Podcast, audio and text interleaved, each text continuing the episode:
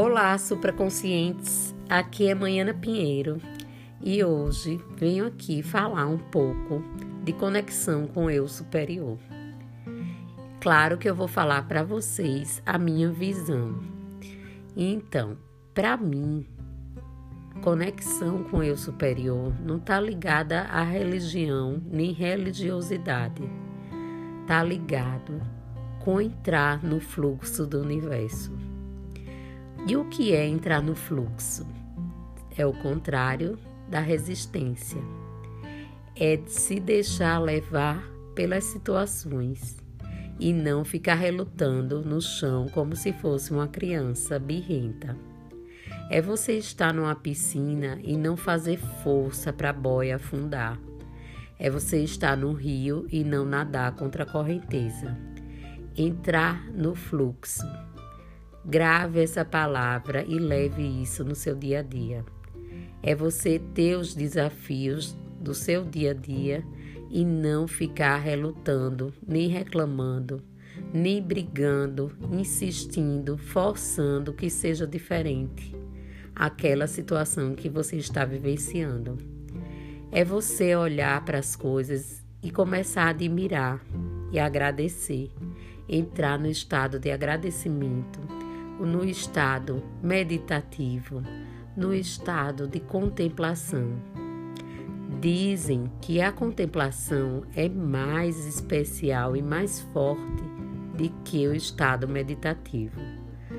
À medida que você anda e admira a beleza da vida, seja um abraço, um sorriso, uma planta, um pássaro, seja o que for, Nesse estado, você vibra o mais alto possível, que é a alegria, que é a paz, que é a, a situação de você se sentir parte desse universo, se sentir é, bem consigo mesmo e com tudo ao redor.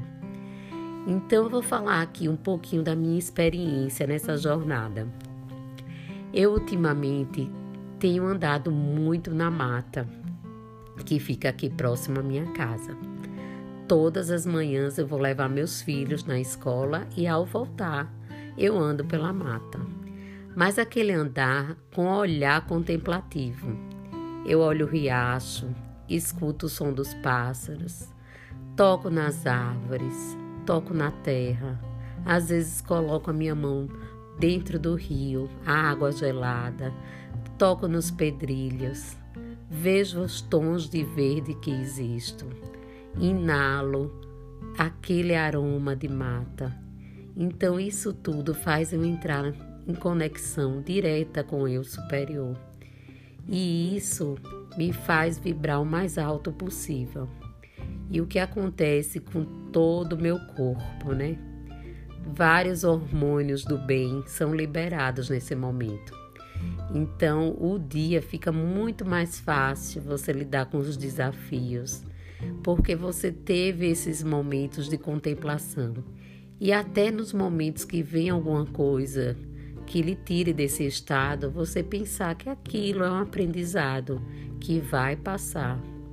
Eu sei que, que às vezes a gente não entra nesse, nesse pensamento que a gente tem buscado, estudado que às vezes a gente se deixa levar pela situação, mas o importante é reconhecer assim que possível e voltar para e se centrar e de se desligar das questões do dia a dia.